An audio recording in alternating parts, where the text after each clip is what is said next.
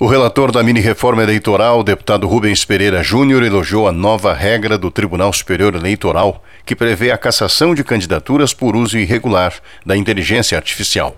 A medida vai ser adotada nas eleições municipais deste ano, com proibição absoluta das chamadas deepfakes é uma modalidade mais grave ainda de fake news, onde eles distorcem a realidade, colocam frases nas bocas de pessoas usando inteligência artificial, coisas que nunca aconteceram, e isso pode contaminar o processo eleitoral. A futura presidente da Corte Eleitoral, ministra Carmen Lúcia, reiterou que o olhar atento da Justiça vai verificar com zelo todos os procedimentos que não forem condizentes ao processo e punirá com rigor a restrição ao uso de chatbots, avatares para intermediar a comunicação da campanha, que não poderá simular interlocução com pessoa candidata ou outra pessoa real, em formato de áudio, vídeo ou combinação de ambos, que tenha sido gerado ou manipulado digitalmente, ainda que mediante autorização para criar, substituir ou alterar a imagem ou voz de pessoa viva, falecida ou fictícia, que são exatamente os deepfakes. Estas novas regras servem para coibir a desinformação e as milícias digitais. Em 2022, o TSE repassou para análise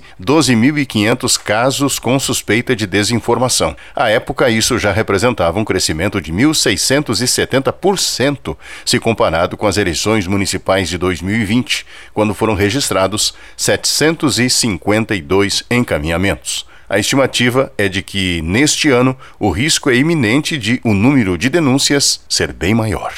Feirão de Profissões Uninter. Escolha a carreira ideal para você e aproveite até 70% de desconto na graduação à distância ou faça duas pós-graduações à distância por R$ 99,00 mensais. Inscreva-se já! Uninter.com De Brasília, Paulo Otarã.